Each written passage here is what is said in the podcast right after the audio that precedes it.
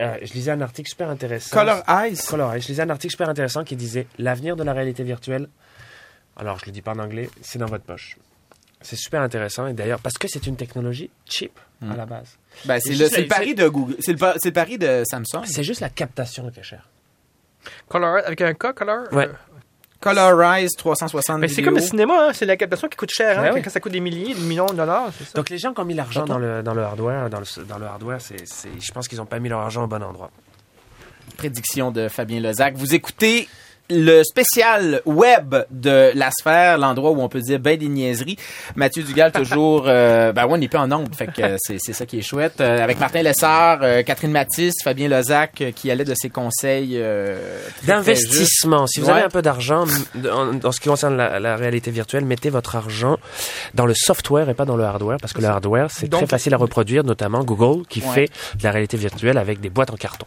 Puis euh, d'ailleurs, euh, Steve Wozniak l'a dit lors de sa conférence. On est passé d'un monde de hardware à un monde de software. Alors, hein, c'est des sages, euh, des sages commentaires. Euh, et on va parler aujourd'hui. En fait, c'est un, un sujet qui a fait beaucoup euh, buzzer, euh, on va le dire comme ça, durant l'émission. Euh, ça, ça a beaucoup jasé sur les réseaux sociaux autour de notre discussion sur le féminisme, les femmes dans l'industrie des nouvelles technologies.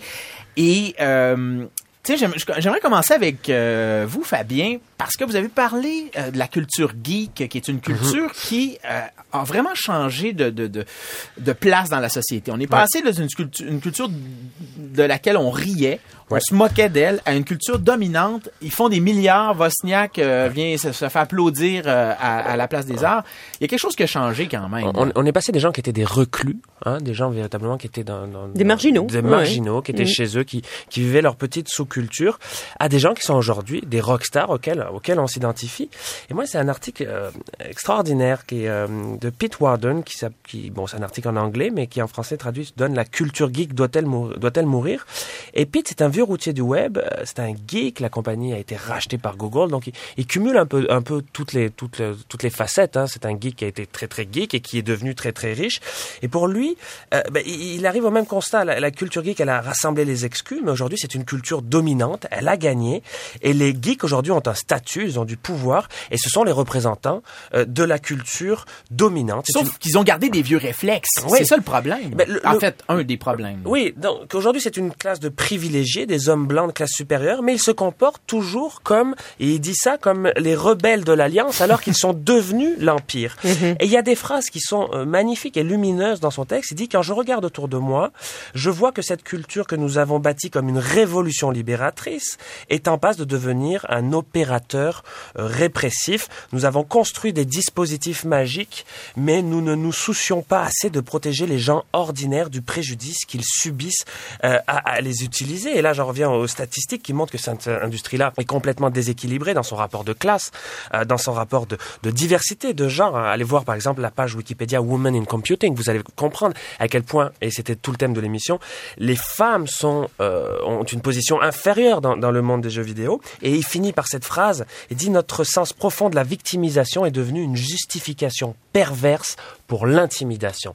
On a tellement l'habitude. Aïe aïe, hein? Aïe aïe, c'est- non, mais c'est lumineux. On a tellement l'habitude de s'être considérés comme des victimes qu'aujourd'hui. Qu'on voit plus qu'on peut être, on voit plus qu'on peut être des bourreaux. Non, et ça me rappelle un article de Foglia, justement, sur l'intimidation. Il disait, l'intimidation, c'est quasiment insolvable. Prenez tous les gens intimidés dans une école aujourd'hui, mettez-les sur une île ensemble, et il va y avoir des intimidateurs, des gens Des qui vont in- intimider, des gens qui vont intimider. intimidateurs, Des oui. intimidateurs. Ah. Quand il parle du game, du Gamergate, il dit, le Gamergate m'a fait honte d'être un joueur aujourd'hui.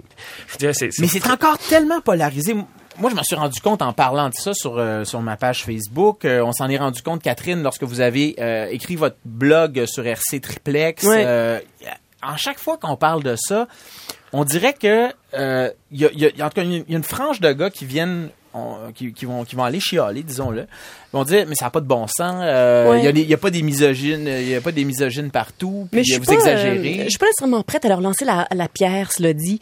Euh, la réalisatrice Julie Brunet a fait un, un- un commentaire très juste ce matin. C'est pas tous les milieux qui ressentent le sexisme de la même façon. Alors quand on est là et qu'on dénonce ce genre euh, de, de, de, de phénomène-là qui qui est qui est très propre à un domaine très particulier. Il y en a d'autres qui disent, mais de quoi vous plaignez? Mhm, Euh, moi, chez moi, tout va bien. Ma femme est contente de son sort, est contente de son salaire. Euh, les femmes autour On de moi... partage les tâches. Oui, euh, les, ouais, les ce femmes autour de, moi sont ouais. heureuses, mais de quoi tu sais, qui- qui- Parce que j'ai l'impression que dans beaucoup de milieux, et là vraiment c'est purement personnel là, comme comme comme affirmation, j'ai l'impression que dans beaucoup de milieux, on prend les, les, les acquis des femmes comme comme comme chose réglée, comme chose faite. C'est, la l'égalité est acquise. Alors après ça, euh, où on va? Et, et moi, ce que je trouve le plus difficile, et j'en parlais ce matin euh, avec avec mon conjoint, je me sens plus féministe maintenant, à l'âge que j'ai qu'il y a euh, 15-20 ans. Ah oui. Alors, je sens Comment beaucoup ça? plus de sexisme aujourd'hui qu'il y a 15-20 ans parce que c'est beaucoup plus latent, c'est beaucoup plus sournois. Mhm. C'est dans des petits détails, c'est dans des c'est dans des expressions, c'est dans des des façons de présenter les choses. Euh, j'ai une fille. Quand je me rends par exemple dans un magasin pour lui acheter des vêtements, Surtout les vêtements des filles, c'est marqué cute, euh, jolie, euh, belle. Et les garçons, c'est des champions, c'est victoire, c'est déjà là le discours est lancé. Donc euh, Mais ça, ça, ça, les vêtements genrés, euh, bon, bref, ça, ça, ça- non oui, mais ça- c'est un ça- ça exemple longtemps pour dire qu'il y a un oui. discours constant. Ce qui est insidieux, à mon, à mon sens, c'est la phrase euh, Vous avez l'égalité maintenant, de quoi vous, vous, de quoi vous vous plaignez? Et, et il me semble qu'il y a un aveuglement masculin face au sexisme. Et, et- et je pense que c'est à travers des petits gestes et des exemples concrets qu'on peut faire comprendre aux hommes où est le sexisme. Par exemple, la dernière fois, je prenais Uber. Et je disais, j'avais eu cette discussion avec ma conjointe, les femmes adorent Uber. Pourquoi les femmes adorent Uber Parce que pour elles, c'est une sécurité. On peut retrouver euh, le, le chauffeur qui vous a agressé si jamais il y a agression. Et les femmes ont toujours en tête cette idée qu'elles pourraient être agressées. Et je disais ça à mon chauffeur de Uber qui me dit ah comment ça? Les femmes font euh, à Montréal il n'y a pas de violence faite aux femmes donc il y a un aveuglement. Et, et c'est à travers des exemples comme ça qu'on le voit. Par exemple dans mon immeuble pour aller aux toilettes euh, il y a des clés pour les filles pour aller aux toilettes il n'y a pas de clés pour aller aux toilettes chez les hommes. Pourquoi? Ben j'ai mis du temps à comprendre. C'est parce que les femmes se sentent en sécurité quand elles puissent fermer derrière elles. Donc les femmes vivent toujours avec cette idée-là qu'elles pourraient être agressées. Mais nous les hommes nous sommes hermétiques à ça. On, ne- on ne le voit pas parce qu'on ne On n'y comp- pense pas. on n'y pense pas. Et il faut nous donner des exemples concrets pour, pour, pour, le, pour le comprendre. il faut des statistiques, il faut des chiffres, il faut que ça sorte. Effectivement, Puis, or, on sait bien qu'une bonne partie des, des agressions ne sont pas signalées. Donc, effectivement, tant qu'on n'a pas accès à cette visibilité de cette, de cette chose-là, euh, c'est dur de comprendre. Mais quand on regarde, par exemple, la question du Gamergate, euh, euh, revenons-y parce que c'est une affaire qui, qui encore aujourd'hui fait énormément réagir. Il y a des gars qui disent, vous avez, ça n'a pas rapport, c'est encore une question d'éthique dans le monde du jeu vidéo. Il n'y a pas de question euh, de, de, de, de, de femmes qui sont intimidées, les, les menaces de mort, c'est deux, trois gars. Euh, vous dites qu'il y a quand même un effet euh, structurel, Martin, euh, un- médiatique structurel derrière C'est ça. une hypothèse que j'aimais, que peut-être que c'est- ça a le rapport à, à c'est- c'est pas étranger, ce qu'on appelle l'effet du média hostile, le hostile media effect. c'est? L'effet du média hostile, c'est un phénomène qui implique une perception biaisée dans les communications de masse. Or, en fait, ce qui se passe actuellement, c'est, c'est- c'est- même si c'est Internet, ça reste un média de masse et on réagit plus quand c'est écrit, on dirait, sur un média comme Internet. Donc, les partisans euh, qui, qui auraient des préjugés envers un enjeu particulier vont percevoir toujours la couverture médiatique de l'enjeu comme partiale et biaisée envers eux. Donc, de multiples études ont été faites, ont démontré que lorsqu'on montre un, un document, un reportage, euh, même un fait objectivement neutre euh, dans un média, les partisans des deux côtés vont percevoir le message du média comme étant biaisé envers eux. Donc, dans, dans les tests qu'ils faisaient, c'est qu'ils montraient la même nouvelle. Elle était racontée à deux groupes différents. Euh, Les deux groupes pensent donc différemment. Puis les deux vont dire ah ouais, le média est en train de m'attaquer. Euh, Puis plus on est partisan et plus on va voir, on va percevoir le message comme étant biaisé. Et là, les chercheurs l'ont vraiment démontré à plusieurs reprises cet effet. Donc je pense peut-être qu'on a un début d'explication pourquoi que ça l'a comme monté récemment. C'est c'est pas à mon avis euh, euh, indépendant des médias sociaux. C'est qu'on tout d'un coup c'est comme un média. Donc on- quand quelqu'un dit ou une femme va dire je pense ceci, l'homme peut se sentir agressé. Ça c'est peut-être d'autres tests. Je vais, faire un lien avec un autre effet qui s'appelle de l'autocatégorisation. C'est plus en psychologie sociale l'autocatégorisation, c'est quand on se donne des étiquettes euh, d'appartenance. Je suis un homme, je suis québécois, je suis un geek. Là. Mais euh, les tests ont montré... beaucoup vos étiquettes. Hashtag Martin Lessard.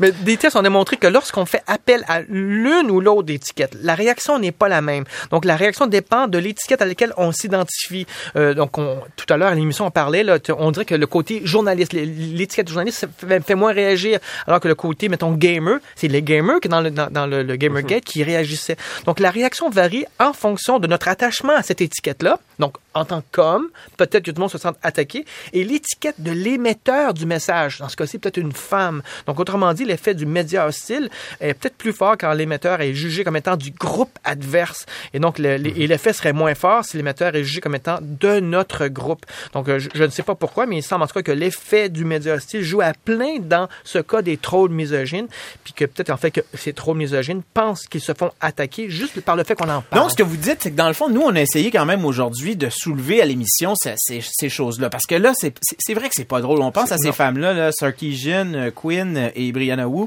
Les menaces de mort, de viol, OK, on peut bien penser que c'est une, une, une- une minorité, quoique il y en a peut-être plus qu'on pense.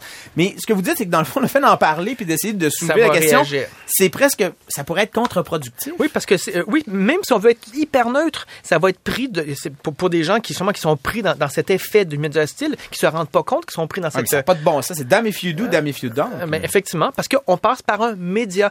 Faites la même discussion, à mon avis, hors média, en face à face, et peut-être, c'est l'hypothèse que j'aimais, que ça va être différent comme réaction. Oh, je ne suis pas certaine. Je pense que c'est le genre de choses qui polarise énormément.